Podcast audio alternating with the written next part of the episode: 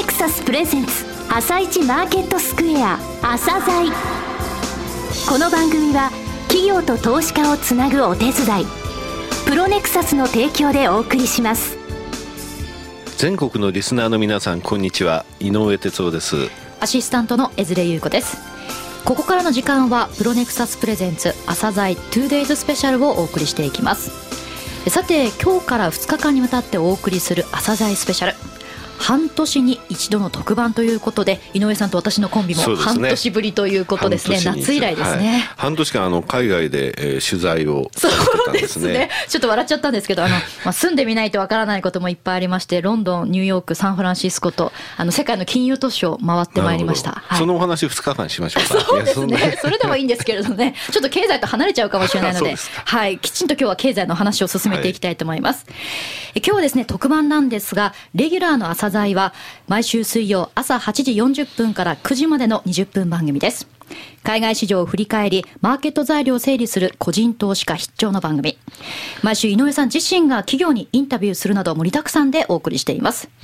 えそしてなんとですね、ラジオ日経の番組の中でも人気のコンテンツということで、ラジコでは毎月、聴取者数ナンバーワンを獲得しているということなんですが、井上さん、すごい人気ですね。全国ナンバーワンね。全国ナンバーワン。はい。あの番組開始以来1年半、本当にあの、えー、ずっとナンバーワン取らせていただいて、ありがたいですね。やっぱりこう、はい、朝に知りたい材料が詰まってるからこそ、み、皆さんこう聞くんでしょうね。朝ですね、寄り付き前の、貴重な時間、マーケットの、材料整理に、お使いいただいているということですかね。はい。そして半年に一度のこの番組、リスナー感謝祭、今日から2日間にわたり、特別プログラムでお送りしていきます。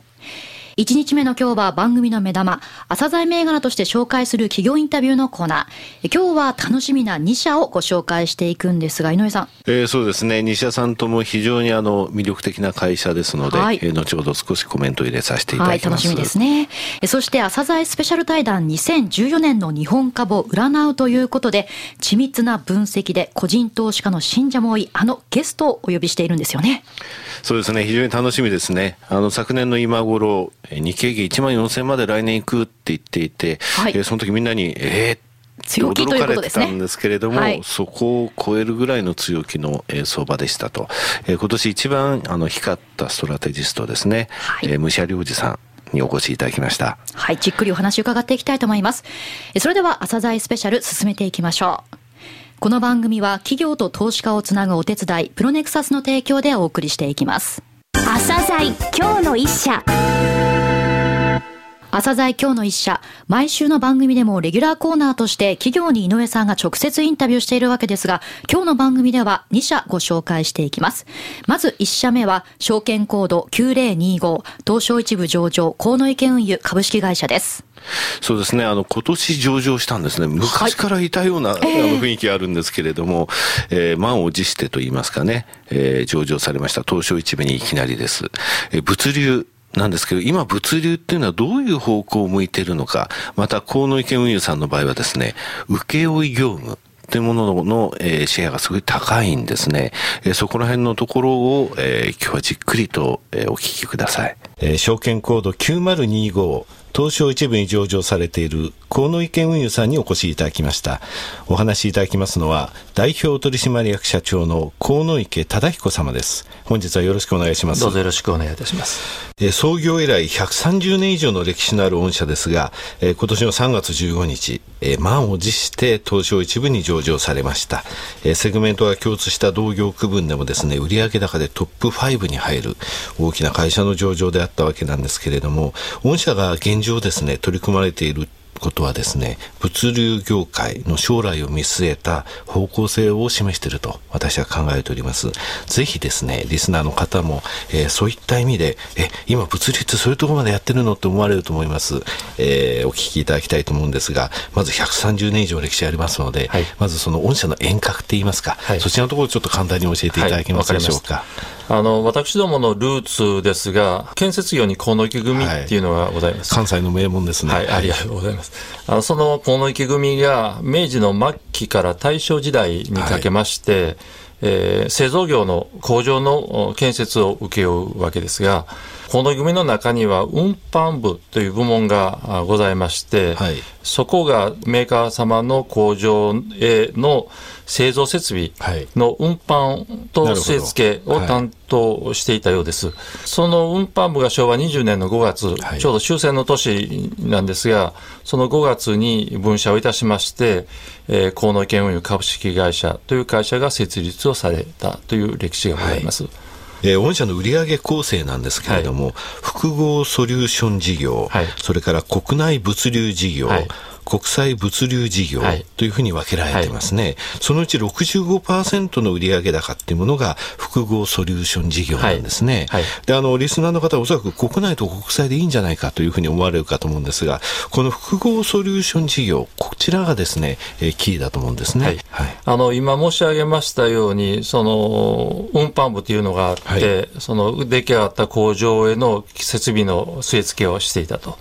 それで、まあ、その設備の据え付けがが終わると工場が稼働するわけですが、はい、稼働すると当然、その原材料を運ぶ必要が出てくると。まあ、それをその運搬部が運んでいたと。その原材料を運ぶうちに、それじゃそこまで持ってきたんなら製造ラインの横までちょっと持ってこいよと。はいそして製造ラインの横まで持ってきたんだら、せっかくやからその製造ラインの上ちょっとそれ乗せるよと、はい、と言われて上に乗せると。上に乗せてなんならそこにボタンあるやん。それちょっと押してみて。運んだだけじゃなくて、そこから、どんどんどんどんどんどんどん川上に上がっていって、それが、あの、先ほど、符号ソリューション事業が我々の中核65%占めているということなんですが、その中核になります生産工程サービスというものの始まりになりました。なるほど。はい、運ぶだけじゃなくて、その中ですね。すね生産工程というお話ありましたけれども、これ、請負というふうに考えてしまって、はい、業務請負でございます。業務請負ですね。あの、強い分野が鉄鋼、あと飲料、はい、飲み物ですね、はい、あと食品というふうに伺ってますが、はい、鉄鋼っていうとあの燃料炭とか、えー、鉄鉱石の、ね、えー、初めその港からの運び出しからですか、そうですね。鉄鉱石とか原料の炭を下ろすんですが、そういった作業。それからあとベルトコンベヤーでヤードに運ぶ、はい、でヤードに運んで備蓄したものを今度は生産するときに航路へまたそれを運ぶ、で航路の中で今度は出来上がった線鉄とい。うドロドロの1400度ぐらいの熱いその鉄を、えー、運ぶ特殊なトーピードカーというあの特殊な模倣瓶を積んだような貨車があるんですが、それで自工程の工場へ運ぶ。それで運ばれたところで、また、あの、そこで、あの、スラブという中間の素材を作られるんですが、はい、その際に発生する産業廃棄物の一種ですが、スラグというものがありまして、はい、そのスラグの処理、運搬、といったことをしたり、はい、それからは、あとは出来上がった製品の熱塩コイルの梱包、また傷取り、それから冷塩剤の同じく傷取りとか梱包、また板ですね、はい、そういったものの製品の梱包ですとか保管をして、あとはそのそれの工場からそのユーザー様のところにお届けするような業務、非常に請負としても幅もですねそうです求められる請負としてはこれ今までのそのキャリアというものがきちんと生かされるといいますか、はい、今までその御社の培ったノウハウというものは生かされているということですね。はい、そうですね。医療関連でもやはり使われているということですね、はい、あのメディカルの分野では我々あの医療機関向けに院内物流事業、はい。そして滅菌事業、病院で使われる、はい、あのまあ、ピンセットとか、あハサミとか、はい、菌を滅する、ということですね。それをあの病院から回収をして、われわれの工場、日本に12箇所今工場を持ってるんですが、その工場で滅洗浄滅菌をして、再び病院様にお届けするような仕事。はい、それから医薬品、医療機器メーカー、またあるいは卸様向けに、ホスピタルロジスティックスというサービス、はい、これも提供させていただいております。ニーズに合わせて、えー、いろいろな仕事を請け負うそういったことが複合ソリューション事業とい。うふうに考えていいんですね、はい。はい、これは対応能力のあの御社の高さを示しているというふうに考えているわけですね。はい、国内物流、これはなんとなくイメージ、皆さん、リスナーの方も分かると思うんですけれども、はい、簡単にご説明いただけますでしょうか？あの国内物流は、まああのまあ、一般にその常温倉庫を拠点とした、はい、輸送と保管という業務ですね、まあまあ、いわゆるもうあの物流業務。それと国内に保有しております冷凍冷蔵庫を拠点といたしました低温度でのその物流業務を行っております。はいこの低温の物流ではコンビニエンスストアや小売店向けの冷凍、チルドの飲料、あるいは食品、温度管理が必要とされる、ねはい、薬品ですとか化学品等も取り扱いをいたしております。はい御社あの昨年仙台25億円を投じて、冷凍冷蔵倉庫を完成させましたね、はい。はい、えー、その部分というのはここで十分生かされてい。るということですね、はい、そうですね、その他オフィス用品とかテーマパーク関連商品も、はい、えー、扱われているというふうにお聞きしております、はい、えー、国際物流事業なんですけれども、ここの部分あの非常にあの興味があるんですが教えていただけますでしょうか、まあ、国際物流事業では食品精密機械からプラントの機器の会場、並びに航空貨物、航空機を使った輸送、それからそういったものの輸出輸入の際の貿易の業務、通関をするとか、船の手配、飛行機の手配ですね、そういった業務。さらには海外でも先ほど、まあ、国内で工場の機械の運運搬設計をやっているというふうに申し上げましたが、はい、海外においても現在、日本企業が、えー、どんどんどんどんグローバル化を進めるにあたって、海外工場を建設されておられますが、はい、その工場での製造設備の運搬、据え付けを海外で現地でやらせていただいております、はい、あの今、進出されているエリアっていいますと、どこに、なるんでしょうかね、今現在ですと。あの現在はアジア地域とアメリカを中心に、アジアとアメリカですね、はい、11か国27の拠点を構えて、事業展開をさせていただいております、はい、これ、売上高に占める比率っていうのは約今15%程度、15%ぐらいですか、はい、なるほど、ここの部分はあのこれから伸ばしていきたいそうですね、これからやはりここが30%、あるいは40%というふうに増えていくことになるんじゃないかなというふうに思っております、これあの、アジアということは、中国の景気とかですね、はい、輸出入の影響ってやはりあの受けられますか？そうですね、はい、まあ、最近はあのチャイナプラスワンということで、はい、中国がまあ人件費も上がってきたというようなことがあって、ベトナムですとか、そうですね、あの地域にいろいろ工場移転される、はい、まあ、そういった仕事もいろいろと現在やらせていただいて、ね、このチャイナプラスワン戦略の一環で、あのバングラデシュのアパレルのあのお話を前に伺ったことがあるんですけれども、はい、えー、こちら、伸びてらっしゃるというお話そうですね、やはりバングラデシュは人件費がまだまだ安くございますので、はい、縫製関係のメーカー様を中心に、日系企業が出ておられますので、貿易のお手伝いをいろいろやらせていただいております。ね、あと、冷凍冷蔵食品取扱業務も、東南アジアの方ではい、あの今現在、アメリカの西海岸で冷凍冷蔵庫をやっておりますのに加えて、はい、東南アジアでもあのベトナム、それと中国のチンタオで冷凍冷蔵庫を建設をいたしまして、低温事業をやっておりました。なるほど。それで昨年、タイのバンコクにも大きなあの冷凍冷蔵庫、こちらの方はあの備蓄型ではなくて、あの流通型の配送型のあの冷凍冷蔵庫なんですが、それをまあ今後はベトナムにもやはりそういう需要が出てくると思いますので、新しい、ね、流通型の冷凍冷蔵庫を建設していきたいというふうに思っております。えそしてあの鉄鋼とか食品、はい、飲料に強みがあるというふうに先ほど申し上げましたけれども、えー、再注力分野、はい、4つあるというふうにお伺いしてるんですが。はい、そのあの一つ目が、まずあの医療、メディカルの分野、はい、そしてファッションアパレル、ファッションとアパレルの分野、はい、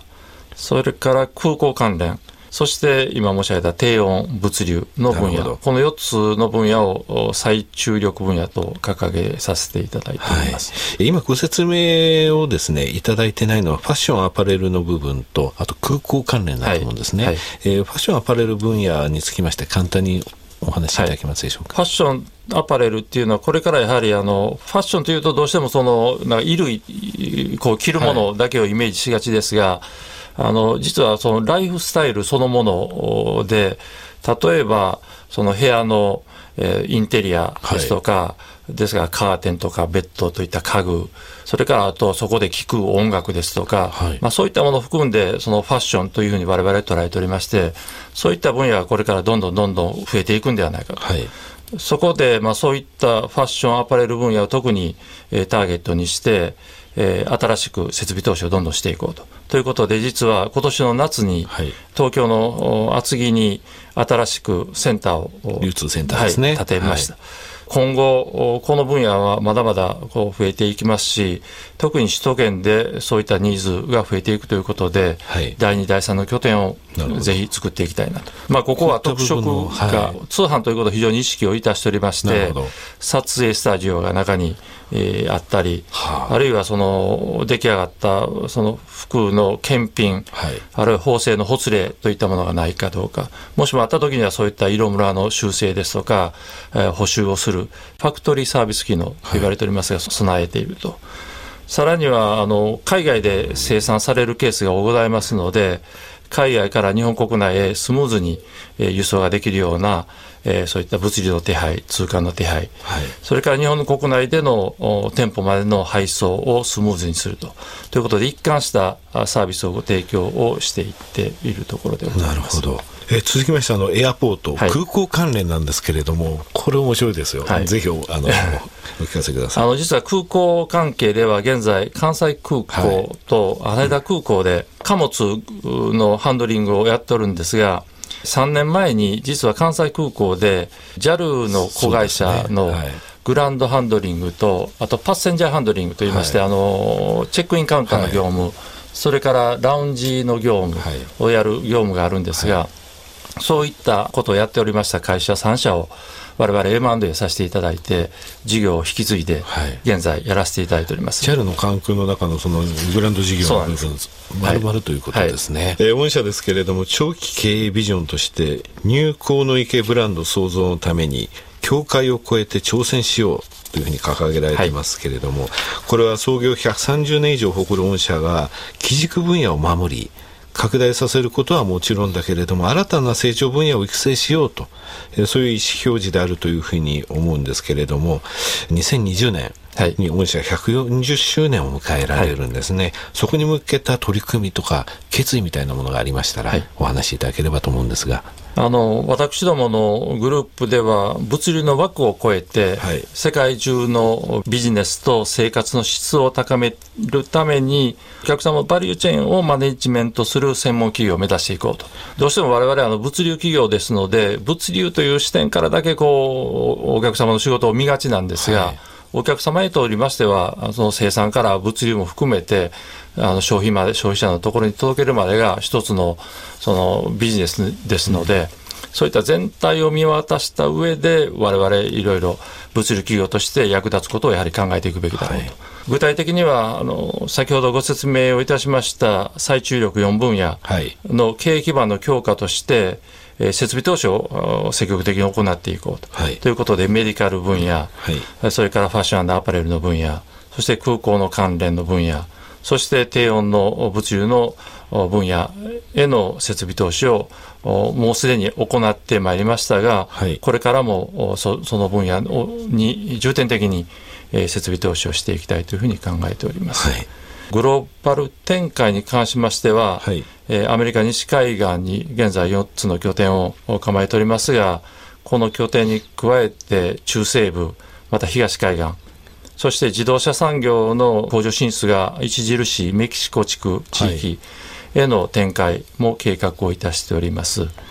アジアの地域におきましては、グレーターメコンの地域と言われるカンボジア、はい、ラオス、ベトナム、タイ、ミャンマー、における取り組みの強化もしていきたい。まあ、これらのその地域では、まあ、貿易の関連の業務はもちろんなんですが、その貿易関連の業務だけではなくて、日本国内でこれまで長年培ってきました生産工程ですとか、はい、メディカルですとか、低温環境、あるいは空港関連などの事業がありますので、それらのプラットフォームをこれらの地域で、えー、まあチャンスを見て展開をしていきたいとい。うふうに考えております。はい。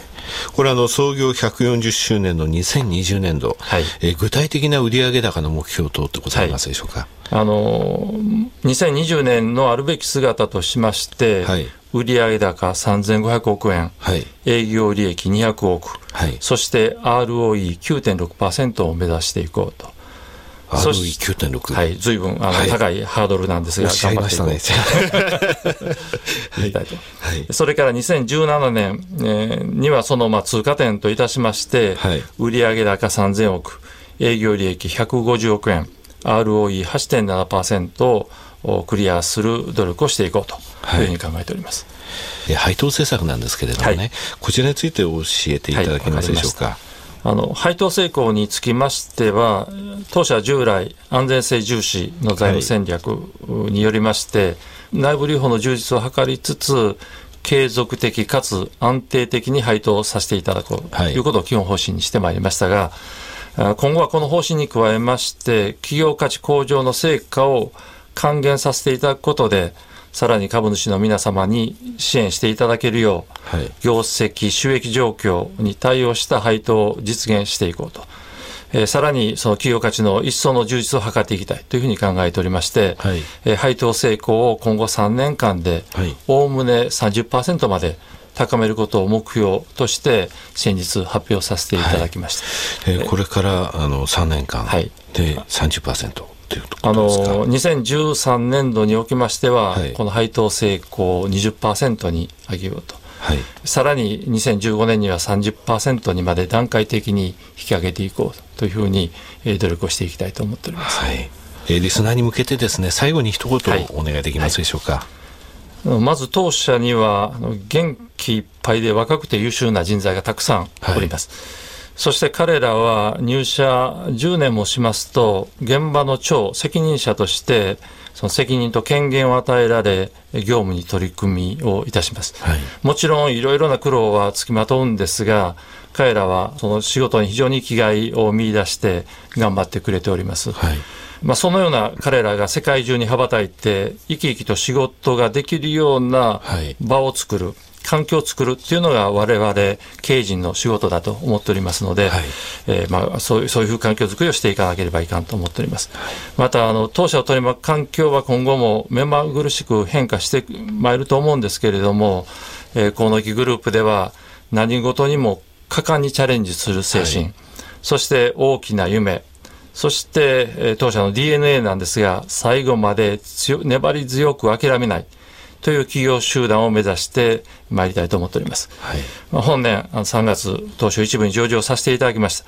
社会の好機という立場を忘れず、今まで以上に企業価値の向上に向け、品格のある企業として、えー、努力してまいりたいと思いますので、どうぞよろしくお願い申し上げます。130年間、はい、えー、河野池さん、えー、ずっと成長し続けてきたと、えー、次の50年、100年という部分を見据えてらっしゃるというのが、はい、今日のですね、お話の中で非常によくわかりました。どうもありがとうございました。どうもありがとうございました。さて、河野池運輸株式会社についてお話伺ったわけですが、はい、井上さん、バリエーションとして何か特徴的なところはありましたか、えー、まずあの PBR が割安ですね。はい、あの NISA はい、えー、来年からですね、えー、個人のために始まる新しい証券投資のね、えー、講座ですけれども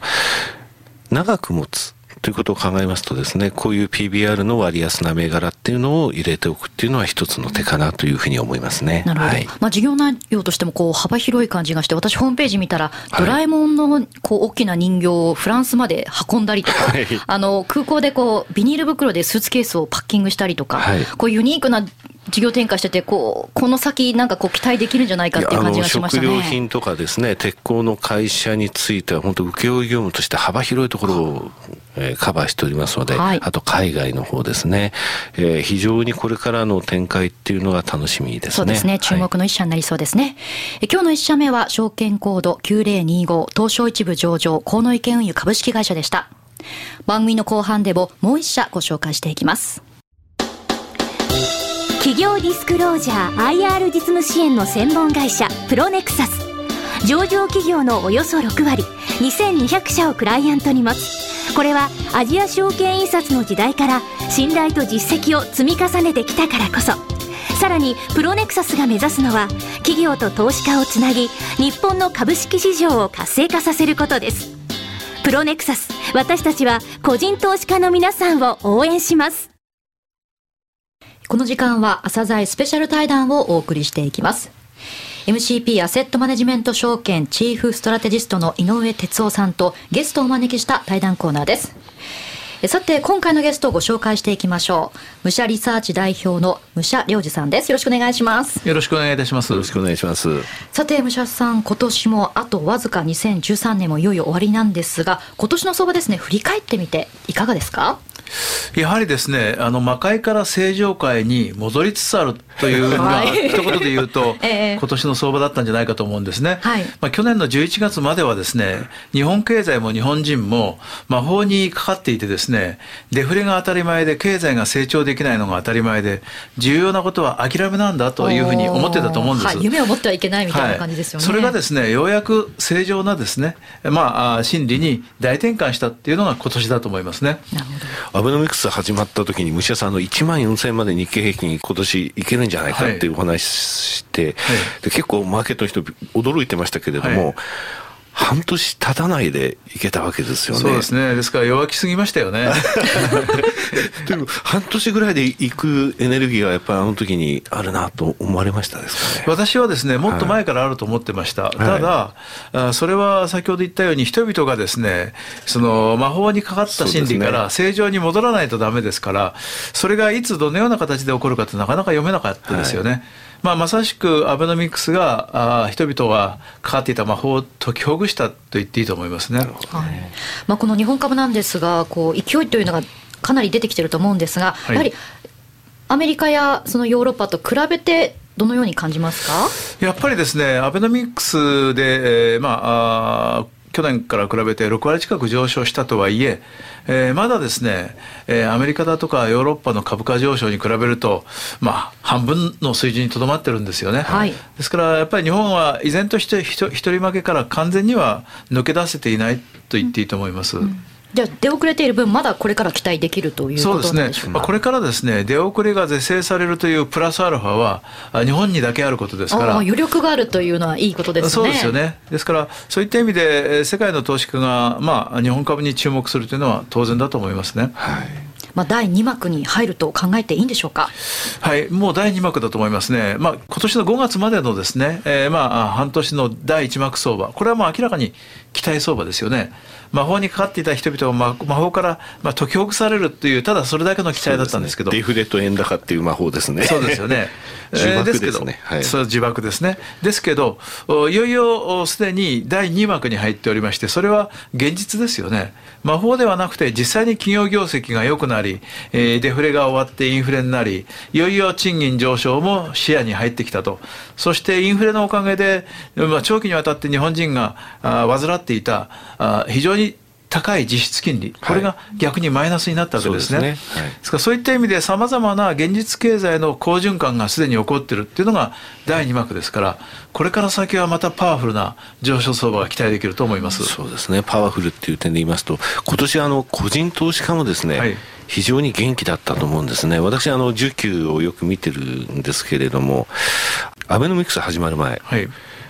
ネット証券6社の個人のですね、月間の売買代金っていうのは大体5兆円だったんですよ。はい、でこれあのクイックとあの金財金融財政事情研究会が集計出してるんですけれどもこれ今年の1月以降なんですけれどもね信用の担保制度が変わったっていうのもありますけれども20兆円から25兆円ぐらいなんですよ。で今年の5月あの急落した時ありますよね、えー、44兆円なんですよ。これ25兆円っていうと国民1人当たり20万円なんですよ。そうすると4人家族で80万円信用のですね、売り買いをしたってことなんですね。で、これがものすごい厚いそのボリュームになって流動性を供給したっていうことが、あの、薄いところボーンと外国人売りで下がるだけじゃなくて、ちゃんとその後戻るとか、えー、そういったところもう流動性を個人が与えたっていうのは今年の、うん、まあ MVP の、まあ、個人なんじゃないかなとも思えるぐらいなんですけどもね、実は。2013年というのはこう明るい雰囲気だいぶこう感じることができたわけですが、はい、ここからですね世界の株式為替についてもお話伺っていきたいと思うんですが、はい、まず世界の株式ですね、はい、こちらどのように見てらっしゃいますか？あの世界的な株高がですねさらにはっきりと進行すると思うんですね。でやはり2014年のですね一番大きなポイントは先進国が3局揃ってですねまあかなり本格的な景気拡大に入っていくということだと思いますね。はいアメリカはおそらく財政のマイナス要素がなくなるので3%を超える成長はもうほぼ確かだと思いますしヨーロッパも3年越しのリセッションが終わってですねいよいよ本格的な景気拡大に入るという入り口に立ってると思います。まあユーロ危機はまあ一応終わったと言っていいと思いますね。まあ、そして日本はアベノミクスですよねですからもうダメだと思われていた先進国3局が揃ってですね同時に良くなるというのは、はい、これはもう10年来なかったことですからそれが世界経済を引っ張ると思いますで新興国の時代だと言うんですけど依然として GDP 全部足し上げれば先進国の方が大きいわけですね。その先進国が3つ揃って良くなるということは、これは世界経済にとっては非常に大きなプラスのインパクトがあると。そのおかげで、いよいよ息切れしていた新興国も一息つくという、まあ、そういう展開になる可能性ありますね。この新興国についてですが、こうまた下げる可能性というのをこう懸念した方がいいとかありますか？私はですね、やっぱり心配は中国だと思いますね。はい、中国はいろいろな意味で、えー、無理に無理を重ねた経済拡大の、まあ、ひび割れがあ顕著です。したがって、それがどのような形でですね、深刻なあ経済危機にえ、陥っていくのかっていうのは、これは、あね、念頭に置いておく必要あると思います。ただ、そうは言っても、まあ、中国も輸出、まあ、大国で、輸出先であるアメリカ、ヨーロッパ、日本経済がいいということは、それによって一時的に支えられるという要素もあります。ですから、えー、問題はありつつもですね、まあ、中国もなんとか2014年に関しては、あ緩やかな経済拡大というのは持続できるんじゃないかと思いますね。なるほど。ではですね、武者さんが考える2014年ですね、来年のマーケット、どのように感じてますか？私はですね、やはり多くの人々のちょっと大きな誤解、それがですね、解き放されなければいけない大きな誤解、はい、14年だと思うんですね。で誤解とはどういうことかというとまずリーマンショックとは一体何だったのかそしてリーマンショックの後打ち出されたあ QE 量的緩和とは何だったのかということです。で多くの人々はリーマンショックはあまあ、様々な銀行や投資家が過剰なリスクを取って、自ら墓穴を掘って破綻したと。で、それを救済するのが QE で、はい、QE というのはどちらかというと、まあ、あ微方策であり、今本来やってはいけない政策であり、問題先送りの政策なんだと。したがって QE が終わったらこの先、えー、かなり厳しい時代がやってくる。まあ、こういうですね、まあ、一般的な見方が依然として強いと思うんですね。はい、したがって、まあ、今年も QE が終わるというですね、ことを悪材料として市場が終わりに荒れたわけです。ただし、そのような見方っていうのはですね、おそらく2014年、大間違いだったと。いう、まあ、総括がなされると思うんですね。それはどういうことかというと、まずリーマンショックっていうのはですね、明らかに需要不足によって起こった経済危機であったと。需要不足、はいはいえーまあ、今、生産性がグローバリゼーションだとか、まあ、IT 革命によって急速に進行してます。そのおかげで人とお金がどんどん余っていってるわけですよね。より少ない人間の投入、より少ない資本の投入で商売ができるから、自動的に人と金が余ります。その余った人と金がリーマンショックまでは一時的に住宅バブルで吸収されてたんですね。ところが住宅バブルが崩壊したことで余ってた人と金が一気に表面化したというのがリーマンショックだと思うんですね。したがってリーマンショックの後の正しい政策は不足している需要を補填してですね、えー、余ってる人と金を有効に活用して経済の規模を大きくするってことなんですね。で、そういう目的に立てば量的な金融緩和であったり問題ある金融機関を時には支えたりあるいは政府が財政出動をして需要を作るというのは全て正しい政策なんです。したがってその正しい政策が、まあ、4年にわたって続いたおかげでいよいよアメリカもヨーロッパもそして日本も本格的な景気拡大が見えてきたわけですね。はいということは QE というのはより強い経済を生み出すためのですね正しい政策なんですよ。はい QE が終わるというのはどういうことかというと、経済が強くなったので、えー、金融政策の面での使い棒がいらなくなるという、ある意味ではポジティブな結果が起こることなんですね。したがって QE が終わったらもうダメだというのは全く転倒した話で、むしろ QE が終わるということは、より一層力強い経済が待っているということだと思うんですね。このように考えると、2014年というのは、まあ、本格的な業績相場に移っていくというふうに言っていいと思います。ただし、まあ、生産性がものすごいスピードで良くなっているので、資本の投入量がどんどん減っていってるわけですね。つまり、設備の値段がどんどん安くなってる。機械の効率がどんどん良くなってる。だから前ほど設備にお金かかんないんです。したがって金余りがずっと続くっていう状態は、相当長期にわたって続くと思うんですね。しかしそれは、QE が終わっても、潤沢な資本があるので金利は上がらないということになるんですよね。つまり、景気が良くて企業業績がいいのに、それほど金利が上がらないというですね、非常に望ましい投資環境がまだまだ続く。むしろ2014年はそういう投資環境の、まあ、スイートスポットに入っていく可能性があると言っていいと思うんですね。ということは、世界的に見て、非常に壮大な、まあ、株高があ期待できるというふうに言っていいと思います。はい期待できるということなんですが、ニューヨークダウでいうと、どのぐらいと見たらいいんでしょうか、2014年は。まあそうですね、まあ、1万9000ドルとかですね、はい、そういうレベルまでの上昇もあり得ると思うんですね。そして足元為替ですが、まあ、104円台つける展開になっているわけですが、はい、為替はこのまま円安進んでいくんでしょうか？進んでいくと思いますね。はい、あの今ほどですね円高の材料が見えなくなったってことないですよね。はい、まあ、どの観点から見ても円高の要素って見当たらないんですね。まあ、一つ大きな要素はですね、大幅な貿易赤字になりましたよね。貿易赤字ということで輸入業者は実需のドル買いをやらなきゃいけないですよね。これ大きな変化ですね。こんなの、まあ、30年ぶりの変化です。それからもう一つは、あまあ、日本がインフレになったことによって実質金利が世界で日本が一番低くなったんですね。まあ、アメリカやヨーロッパよりも日本の方が長期で見た実質金利低いんです。それからまた、今ですね、えー、この日本のデフレを終わらせなきゃいけないということから、アメリカがかなり日本に対してですね、えー、まあ、いろんな意味で、えー、経済に支援をしてくれてますね。で、その支援の一つの表れが円安容認だと思うんですね。はい、やっぱりデフレを終わらせないと日本経済弱くなる。日本経済が弱くなったらアジア全部が中国の支配下に入る。それを抑えるためには日本経済にやっぱりちょっと強くなってもらわなきゃいけない。デフレを脱却してもらわなきゃいけない。そのためには、ある程度の円安はアメリカも喜んで受け入れましょう。まあ、こういうことも起こってますね。まあ、様々な観点から見て、今ほど円安の要素が積み上がっていることってないと思うんですね。ですから、おそらく来年は115円とかですね、まあ、ちょっとオーバーシュートすれば120円というようなレベルまでの円安も、まあ、あり得るというふうに思いますね。はいそうですね、今の、まあ、115円、120円という円安のレベルっていうのは、ちょっとまああの購買力陛下等を考えると、まあ、ずいぶんもみながらですね、いくところなのかなと思うんですけれどもね、今年は明らかにあの、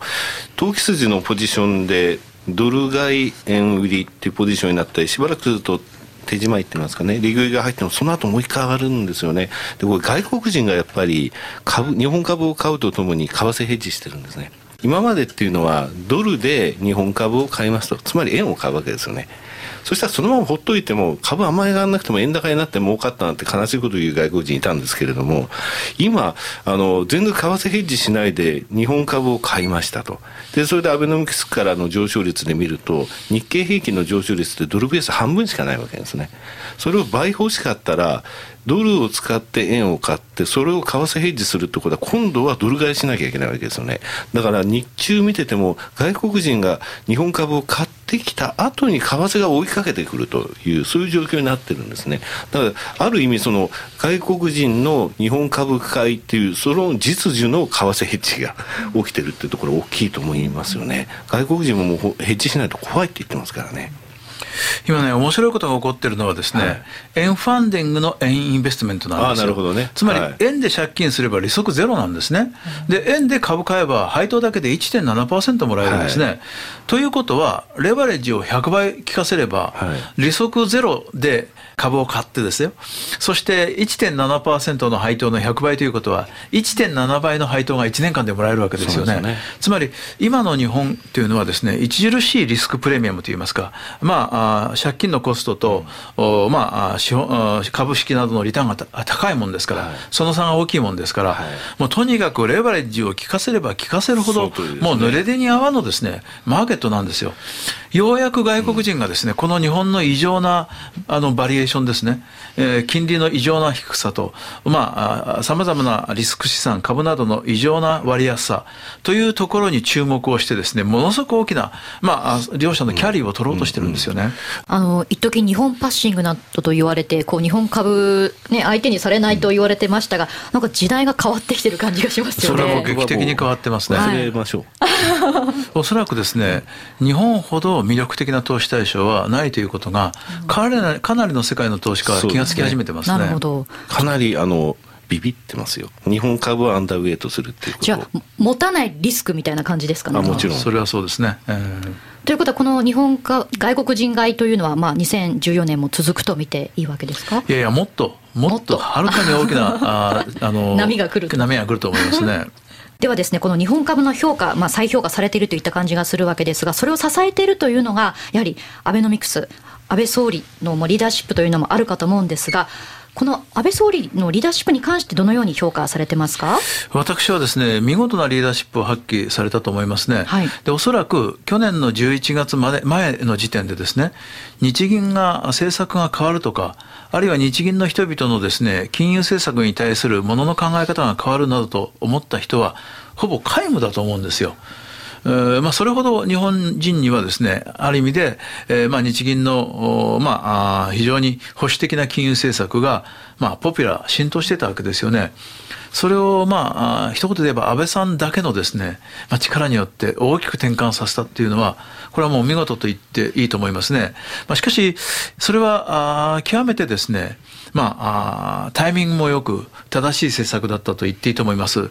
第一に、日本以外の世界の主要国はもうみんな量的金融緩和という金融政策の新時代に入ってたわけですよね。日本だけがそのような時代に逆行してたと、ね、いうことがありましたよね。膨らませなかったっていうことですよね。ということがありましたね。それからもう一つはですね、えー、まああ日日本においては、あまあ、その安倍さんであれ誰であれ、本格的な金融緩和を打ち出せば、それに応えうるですね、土壌が十分に蓄えられてたと思うんですね。なるほど。つまり実体経済はですね、かなり良くなる条件があったんですよ。はい企業はもうリストラが終わり、世界で一番スリムになっていたし、そしてまた企業はグローバルな展開をしてですね、さまざ、まな商品を世界で売る体制も整えているし、それからまた企業は猛烈な多額のキャッシュを溜め込んでいて、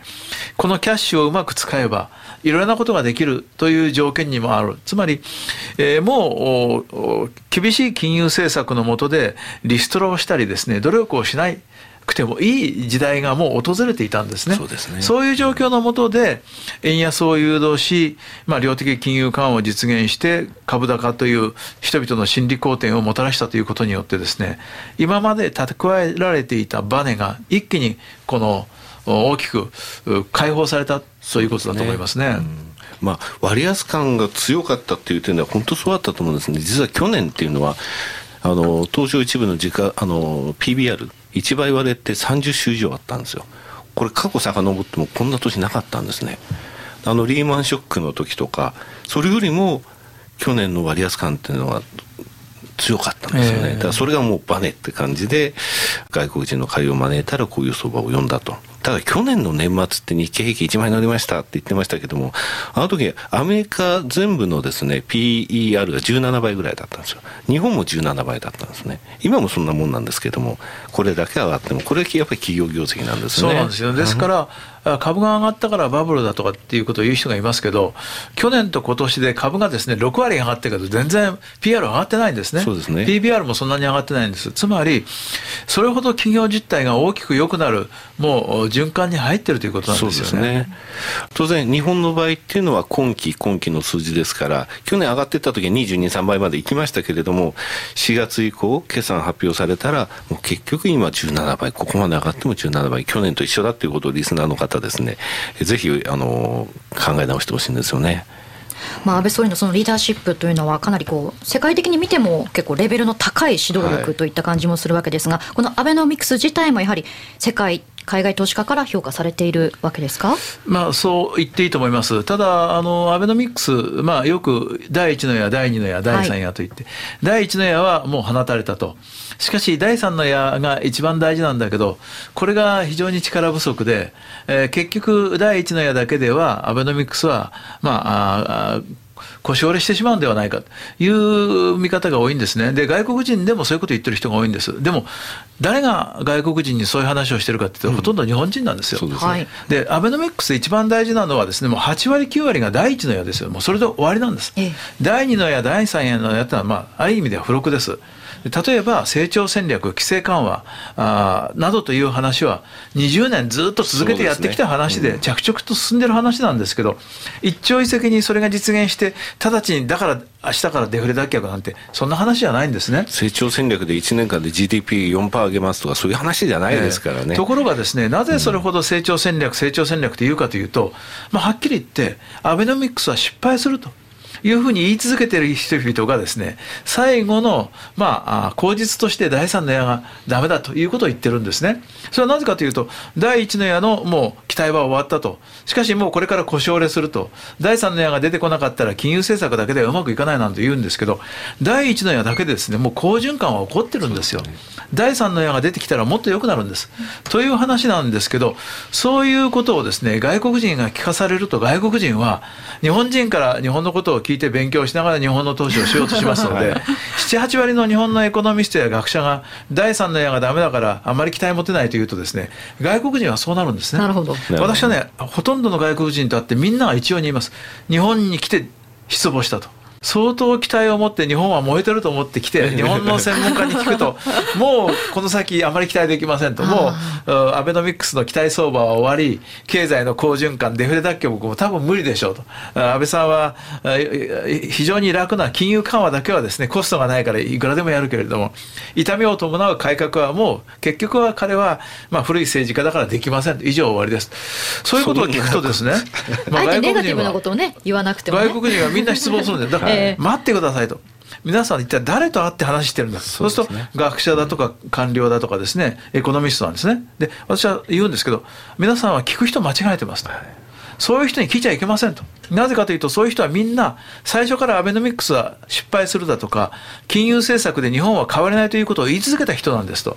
そういった人々は今何を言うかというと自分たちの理論の正当性を主張するためにやっぱり失敗するんですと言うしかないんですと。うんですから、まあ、そういった人々の意見を聞いてもですね、まあ、あまり正しい判断はできませんよって言うと、まあ、なるほどという顔をするんですけどね。そうですね。第三の矢も TPP も一緒だと思うんです。方向性を示してるだけの話で例えば医療機器の貿易赤字ってどれぐらいあるかっていうと日本全体で1兆円ぐらいあるんですよ。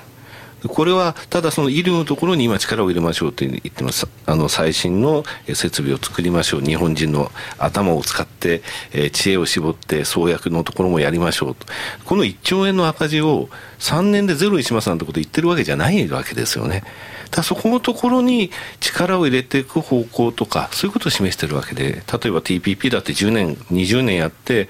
GDP0.4% 押し上げるかもしれないってそういったものをただ方向性なんですよね。だから第三の矢が失敗だ成功だっていうのをあの今年失敗するとか言ってること自体がナンセンスだと思うんですよそうですね。でそもそもですね第三の矢成長戦略構造改革というのは一言で言うと、まあ、成長しそうな需要があるセクターに資源を配分して、えー、需要がない成長し需要が潜在的需要がもうない分野から資源を、まあ、移動させるということなんですよね。で、これはですねデフレの時には難しいんですよ。というのはどこかの頭を叩いてどこかを増やすということですから、まあ、ゼロデフレのゼロサムの時にはですね、ね、成長している時に初めて成長して生まれたプラスアルファをどこに配分するかということでポジティブな変化ができるんですね。はい、ですから成長しない局面における構造改革非常に難しいです。ですからなおのことデフレ脱却をして成長経済になればよりスムーズな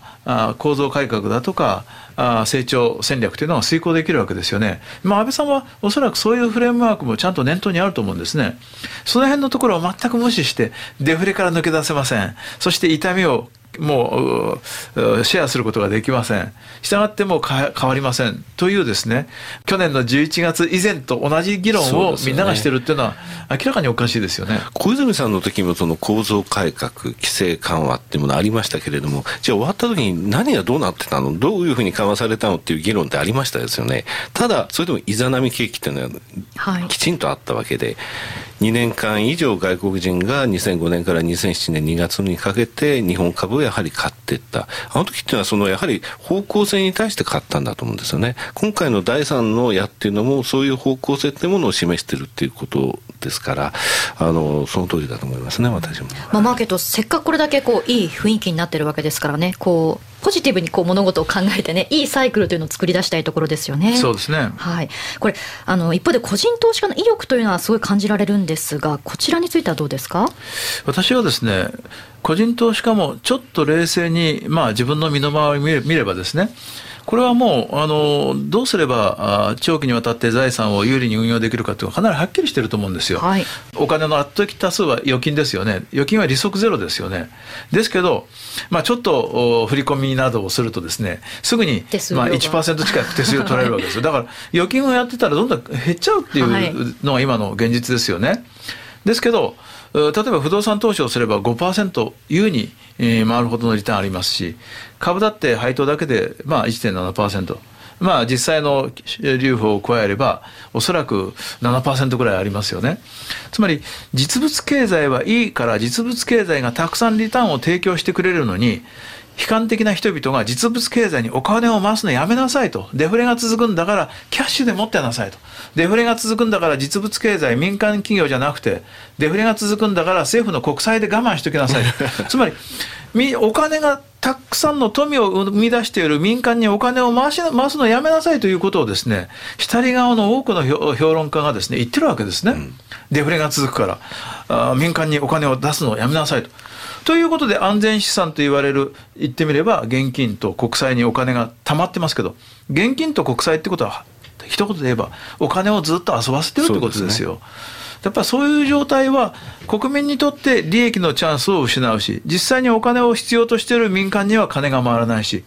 両方にとって非常にマイナスなことだった。そうです、ね、それがいよいよですね今変わろうとしていると。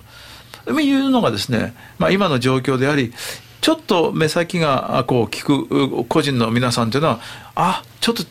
風向きが変わってきたなと、はい、まあ、感じていらっしゃると思うんですよね。まあ、投資の時代というのをこう肌で感じているわけですよね。ねはいまあ、ただ、一つ懸念なのが消費税の影響というのが心配かと思うんですが。まあ、それはですね、確かにあの無視はできないと思うんですね、ただ、消費税増税って、まあ、あの2回合わせて15兆円の、まあ、いわばコスト増ですよね。ですけど、今年1年間で、株式時価総額がどれだけ上がったかというと、150兆円増えてるんですね。つまり、消費税の10倍だけのですね、まあ、資産価格の上昇が株だけで起こってるわけです。これにまあ不動産だとか他のものを加えればもっと大きいですよね。そして来年さらに上昇していくとなると、いわゆるデフレから脱却して、日本の株式や不動産が異常な割安状態が是正されるということだけでですね、もう非常に大きな所得が生まれるんですね。はい、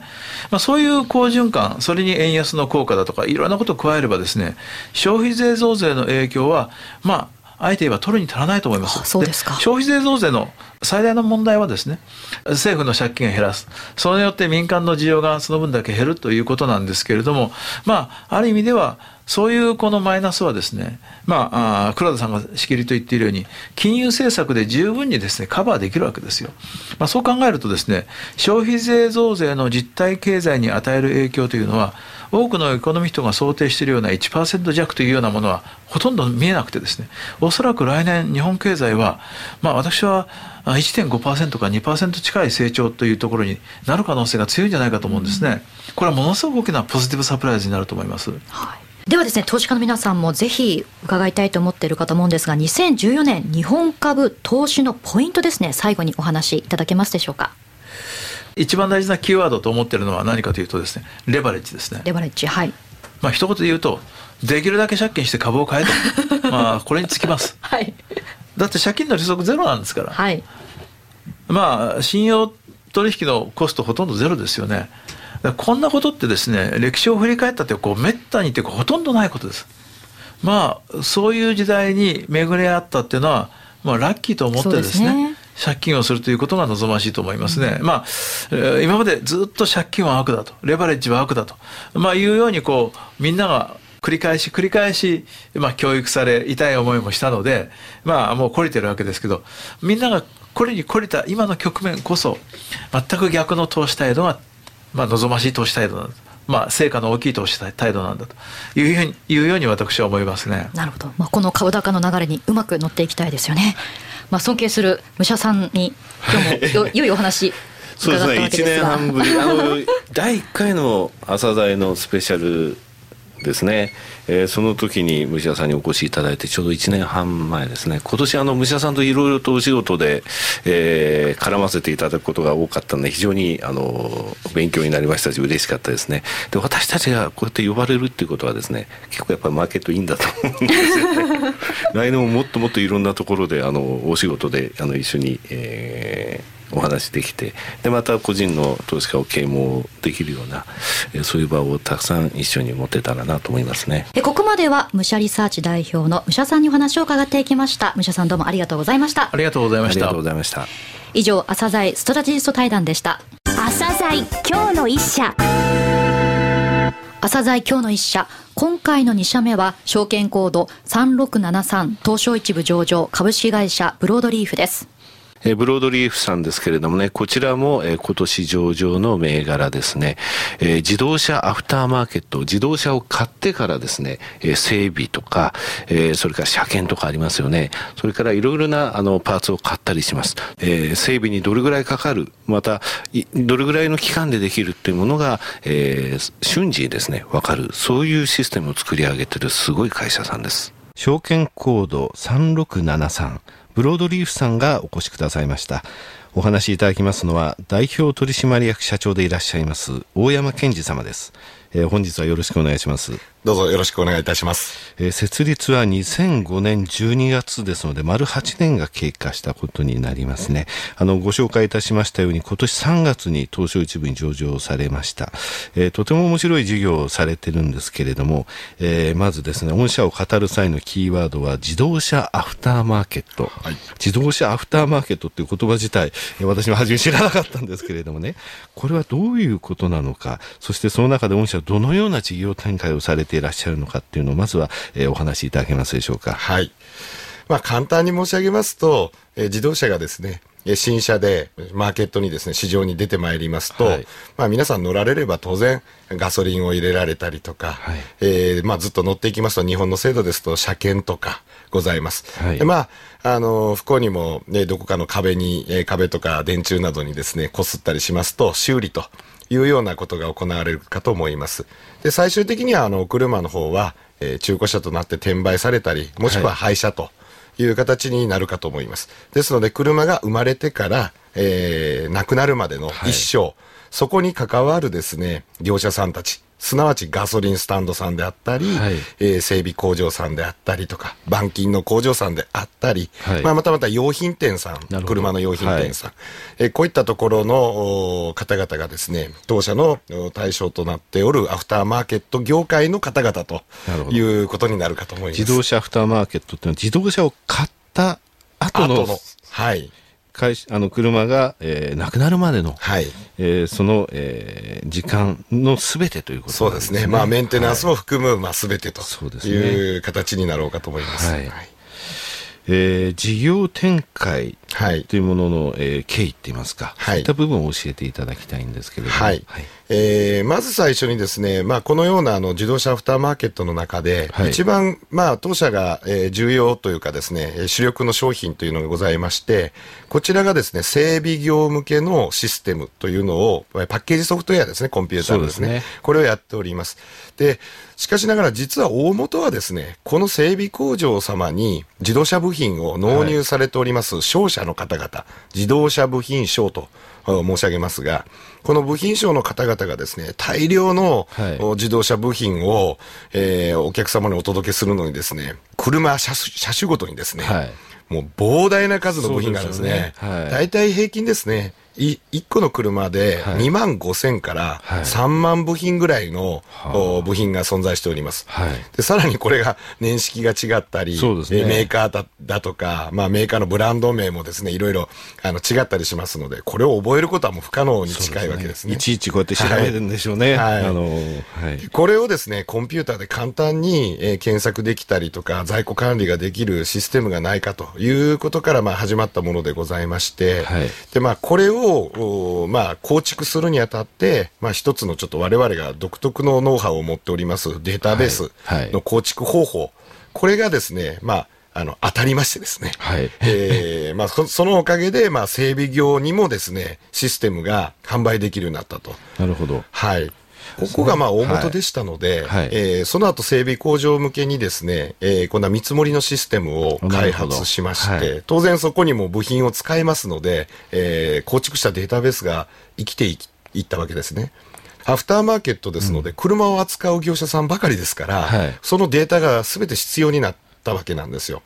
えー、まあ最初の頃はですね、個々に、まあそれぞれのそのガソリンスタンド向けとか整備工場向け、板金工場向けという形で、えー、システムを開発しておったんですが、はい、これをですね、まあ大きくまあ、今回上場させていただくようになった経緯の中のキーポイントは、非常に高いシェアをパッケージでいただいておりましたので、それをですね、ネットワークで全部つなげてしまおうと。パッケージビジネスをネットワークで、ビジネスに変えようと。はい、はい、でこれによってですね業者間がですねすべて当社のサーバーでつながるようになりまして、はい、えー、パッケージっていうのはあくまでもツールですから。そうですね、はい、はい、そのツールからですね情報の流通まですべてコントロールできる、まあ、いわばあのサプライチェーンの川上から川下までをすべて当社のシステムで網羅できるようになったと。なるほど、はい、ここにまあ課金収入が増えてきたという背景がございます。またエンドユーザーにしてもこの整備、今までもですねあの例えば車をぶつけた、はい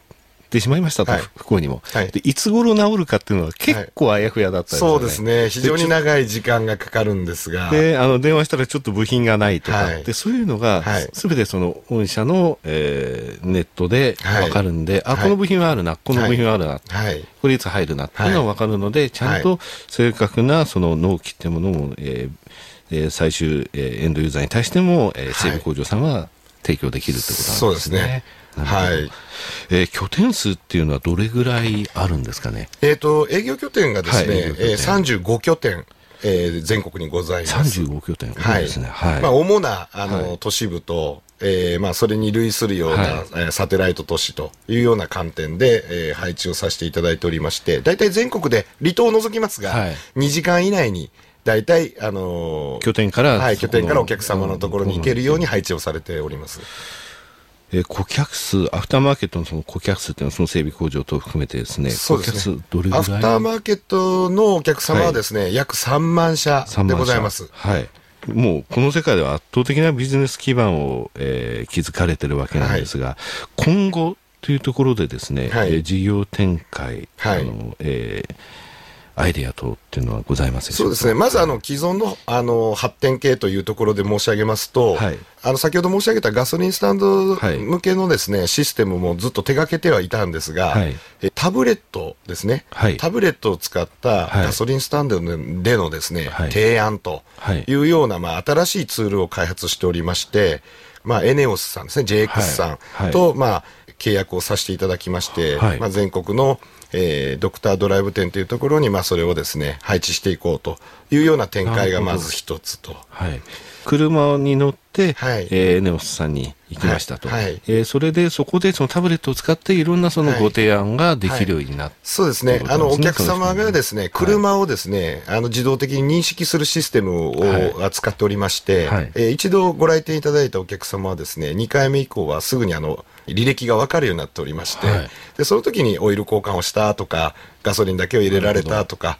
えー、車検の、まあ、満期がいつ来るとい。うことが分かりますので、はい、そのご提案ができるシステムというふうになっております。なるほどね。えー、他にはですね、はい、えー、何か事業展開考えられてるそうですね、今あの、はい、わ我々で街のカーウンセラーというのを、はい、取り組んでおりまして、上りがありますね。はい、そうなんですけども、はい、あの街のカー、カーですね、車ですね。と、カウンセル、はい、えー、カウンセラーということで、はい、えー、カーウンセラーという造語になりますが、はい、こちらはですね、やはりあの修理工場っていうのは腕も良くてですね、あの安価に、えー、車をですね、はい、えー、直していただけるんですけども、どうしてもやはりえー、ロードサイドになくてですね、なかなかあの街、街にはあるんですけども、はい、なかなか目立つところにないと。またあの雰囲気も、あの、なかなか一般の方にはですね、分かってもらいにくいということで、はい、まあ当社でカウンセラーブランドっていうのを作りまして、で、接客だとか、包帯の指導をさせていただきながらですね、あの、店作りとお店作りと、はい、町の近隣の方々が、えー、入りやすいような、まあ、そういったようなあの取り組みをですね、はい、今させていただいております。これは最終的に C の部分につながる、ということですね、はい、カーオーナー様の部分に進出していってると。なるほど。いうようなところになります。整備工場さんとかエネオスさん、そこまで B2B だと、町のカウンセラーは、あの最終的に C に行くということですね。はい、あの B のレベルでは川上から川下まで当社の圧倒的なシェアで抑えておりますので、はいはい、まあ、あとは最終のカーオーナーさんここの C の部分を我々のまたこのネットワークでカバーしていこうと。はい。海外については何かお考えになっていること、そうですね、中国にはすでにあの子会社ができておりまして、はい、えー、当社が運営しておりますパーツステーションというですね中古部品の売買、はいえー、このネットワークを中国、まあ、中国政府のですね、いろんなご依頼もありまして、えー、環境問題がありますので、あまあ、そういったことで、ね、あの、共同で合弁会社を作りましてですね、えー、今、運営を始めているところでございます。はい、これ、いつ頃から始められたんですか？これは昨年ですね。はい、あの、ちょっとまあ、合意事項とかありまして、はい、設立自体は、あの、今年、本年に設立されておるんですけども、プロジェクトとしては昨年から、えー、ずっと取り組んでおりまして、はい、今ようやく試作品があの出来上がってきているような状況でございます。うん、これ中国の中にややはりこういうビジネスはないということですね。そうですね。はい。まだあの車の歴史が浅いものですから、はい。はい、中国で成功すると、これ、他の地域でも、はい、まあ、東南アジア等からもお問い合わせを、はい、あのいろいろいただいておりまして、はい、まあ、またこれあの、皆様にご開示できる、はい、あの機会があればさせていただきたいと思います。なるほど、楽しみですね、これにつきましても。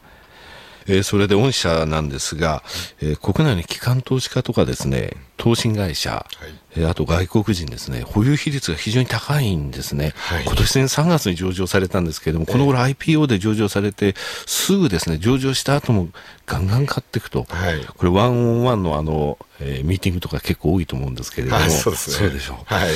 ー、リスナーの方にですね、はい、えー、訴えたいということがありましたら、ワンオンワンの時と同じようにですね、はい、お話しいただきたいんですけれども。そうですね。あの、まあ、当社のあのビジネスは非常にあの安定しておりまして、はい、えー、収益性も高い事業を行っております。ですので、まああのえー、継続的に、まあ、安定しながらですね、まあ、ROE というのを見ながら、えーまあ10%以上をですね、はい、えー、常にこう安定的に出していくと。いうような、まあ、経営を心がけていると。やっぱり ROE を意識される、ね、そうですね。はい。10%というのは一つのやはり目処として、目処として、はい。ここのところを安定的にクリアしていきたいそうですね。はい。はいえー、最後になりましたけれども、はい、リスナーに向けて一言お願いいたします。はい。まあ、我々ブロードリーフという名前はですね、実は広葉樹という名前でございます。すねはい、えー、広葉樹はあのゆっくりと成長しながらですね、あの、大地に、えー、恵みをですね、還元していくということでございますので、はい、まあ、我々はこの産業界においてですね、えー、皆様のお役に立つように、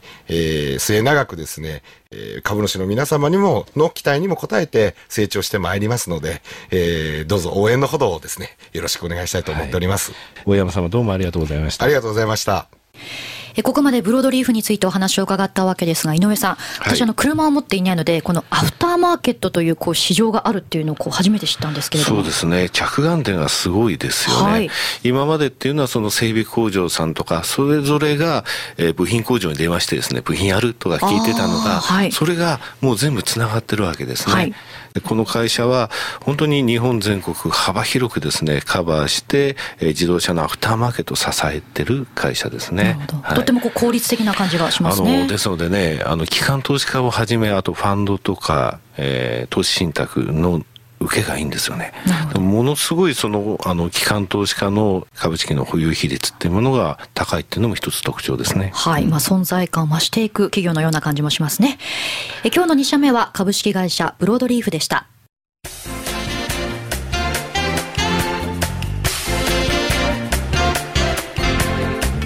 さて早くもですね番組もそろそろお別れの時間となってきたわけですが井上さん、はい、武者さんまさに時の人といった感じですよね。そうですね。武者節が炸裂してましたね、はい。えー、来年もですね武者節が炸裂するってことは、マーケットは元気ということですけども、ね、今日聞きいただけて分かったと思いますけどものすごいデータをですね集められてるんですね。もう本当感服します。そして裏付けられたところから出てきたストラテジーですので説得力が違いますね。そうですね、まあ、明日はですね井上さんにもじっくりお話を伺っていきたいと思いますが明日は朝大ですね 2days スペシャルの2日目となります、はい、今日の1社に加えまして井上さんの2014年相場展望の2本立てで午後6時からお送りしていきますさて今日はクリスマスイブということなんですが皆さん朝鮮スペシャル楽しんでいただきましたでしょうか？素敵なクリスマスをお過ごしください。ここまでは井上哲夫と江連優子でした。この番組は企業と投資家をつなぐお手伝いプロネクサスの提供でお送りしました